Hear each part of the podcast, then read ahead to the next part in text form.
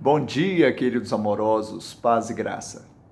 Mas ele foi traspassado pelas nossas transgressões e moído pelas nossas iniquidades.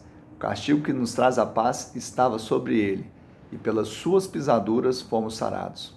Isaías 53, 5.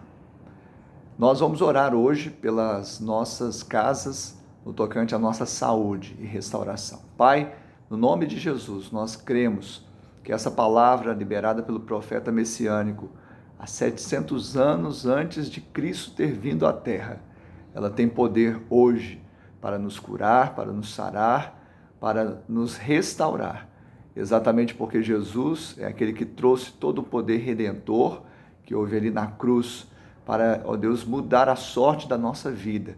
Pai, entra agora, ó Deus, nesse leito de hospital, nessa maca Deus, entra agora, ó Deus, nesse quarto, entra agora, ó Deus, nessa casa. Pai, alcança, Deus, homens, mulheres, crianças, anciãos.